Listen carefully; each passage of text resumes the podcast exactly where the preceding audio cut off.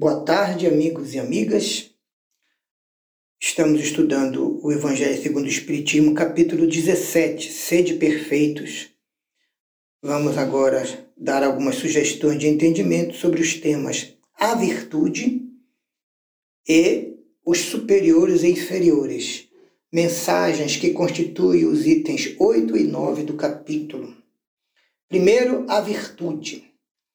A virtude é um conjunto das qualidades essenciais que ornam o caráter daqueles que se constituem como homem de bem. Ser bom, caridoso, laborioso, sóbrio, modesto e outras qualidades são as virtudes do homem de bem. Infelizmente, pequenos vícios morais diminuem um pouco a qualidade destas virtudes. Por exemplo, quem faz propaganda de suas virtudes não é tão virtuoso, porque não tem a qualidade da modéstia e tem o vício que se opõe à humildade, que é o orgulho. Toda virtude não gosta de se promover. As pessoas é que descobrem no homem virtuoso, porque as virtudes se ocultam na humildade e elas fogem à admiração dos outros. Os homens de bem em geral ignoram que são virtuosos.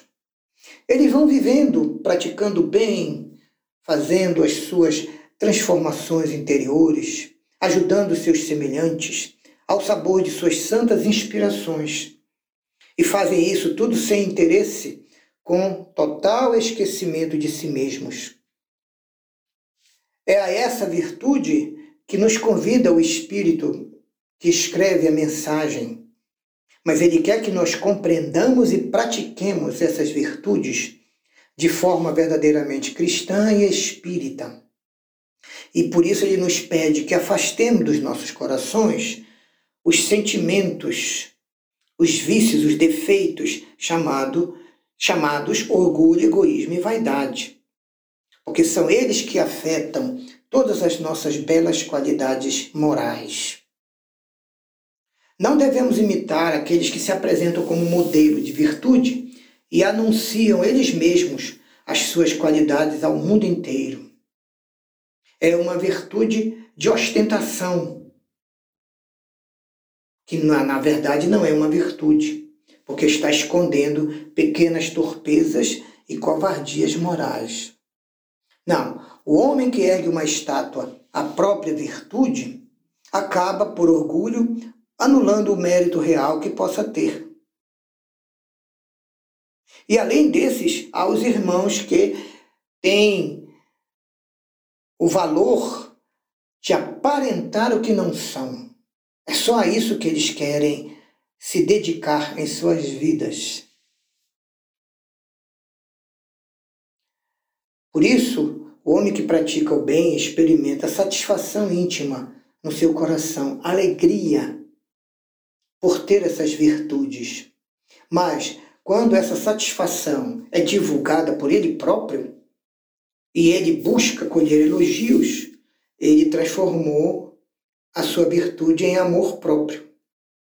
Espíritas, diz o nosso querido François Nicolas Madeleine, Ó espíritas, que sabeis quão longe da perfeição estamos nós, os homens, que jamais nós esbarremos em semelhantes escolhas, escolhos na busca de nossas virtudes, porque as virtudes são conquistas que os espíritas sinceros e os cristãos verdadeiros buscam com todo o seu esforço e com todas as suas forças. Contudo, Finaliza François Nicolas. Mais vale pouca virtude com modéstia do que muitas virtudes com orgulho, porque é pelo orgulho que as humanidades têm se perdido na história dos séculos. E é pela humildade que um dia as humanidades hão de se redimir perante suas consciências e perante Deus. Agora o item 11, os superiores e os inferiores. Na verdade, o item 9. A autoridade, assim como a riqueza, é uma função de que teremos que prestar contas em Deus. Já falamos isso em outros áudios.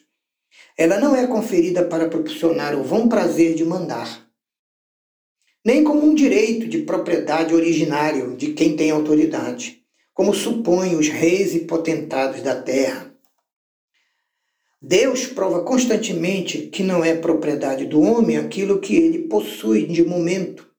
Por quê? Porque deles retira esses bens conforme e quando lhe apraz. Se fosse uma conquista inerente às personalidades humanas, essas propriedades seriam inalienáveis. Então, ninguém pode dizer que algo é seu quando aquilo que ele diz é pode lhe ser tirado a qualquer momento sem seu consentimento, sem nem consultá-lo. Por isso temos que compreender que Deus dá autoridade com uma missão ou prova. E quando não estamos indo bem com a autoridade, ele nos retira quando julgar conveniente. Quem seja então depositário de autoridade, desde do, a do senhor ou do amo sobre os seus servos e escravos, até a dos reis sobre o povo, nunca deve esquecer que tem almas a seu encargo e que responderá pela boa ou pela má diretriz que der a essas almas, que Deus considera suas subordinadas. E, e mais, eles terão parte e responsabilidades sobre as quedas e faltas que essas almas cheguem a cometer, ou pelos vícios a que elas foram conduzidas pelas más diretrizes e pelos maus exemplos das autoridades. Do mesmo modo que poderão colher no futuro os frutos do esforço que empregarem para conduzir as almas que lhes estão subordinadas à prática do bem, à melhoria moral e ao crescimento evolutivo. Todos encarnados na Terra têm uma missão, seja grande, média ou pequena. E essa missão sempre nos é dada para o nosso bem.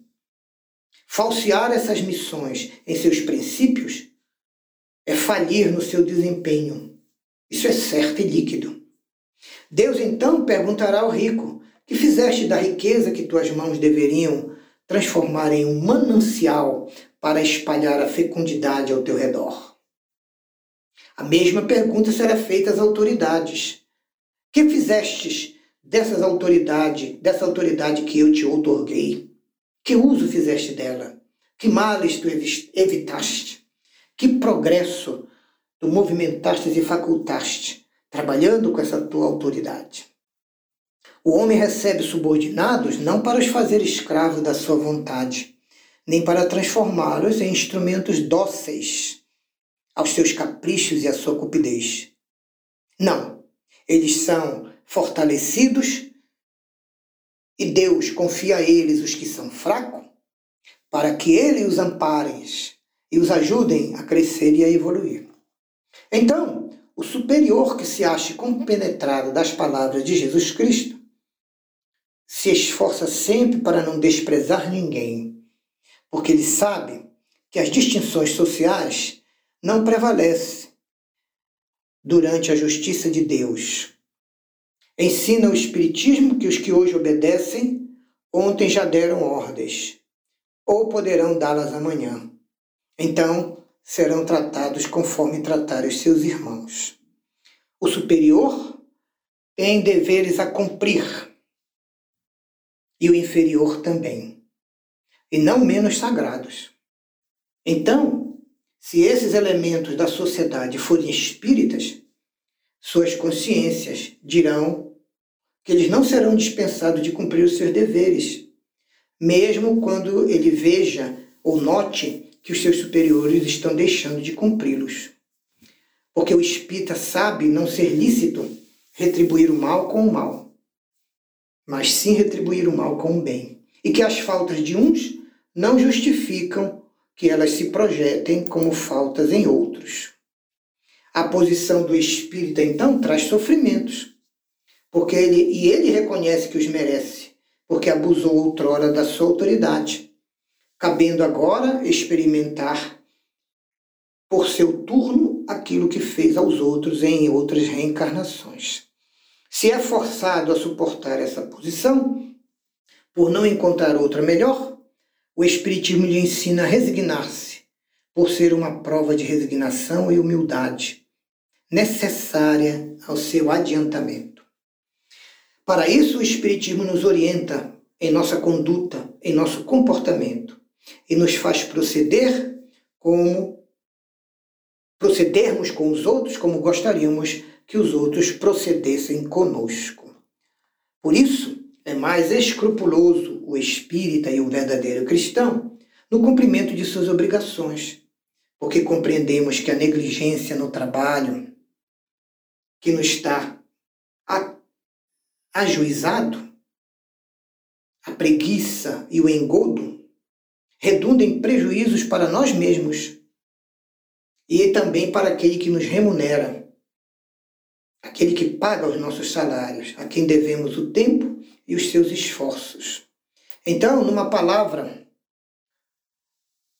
solicita o, ao espírita, se solicita o sentimento do dever, oriundo da sua fé, e a certeza de que todo afastamento do caminho reto implica uma dívida que cedo ou tarde terá de pagar. Mensagem também do cardeal Morlot, François Nicolas Madeleine, Paris, 1863. Obrigado a todos que ouviram nossos áudios. Que Deus a todos nos abençoe e o Evangelho de Jesus continue nos iluminando. Graças a Deus.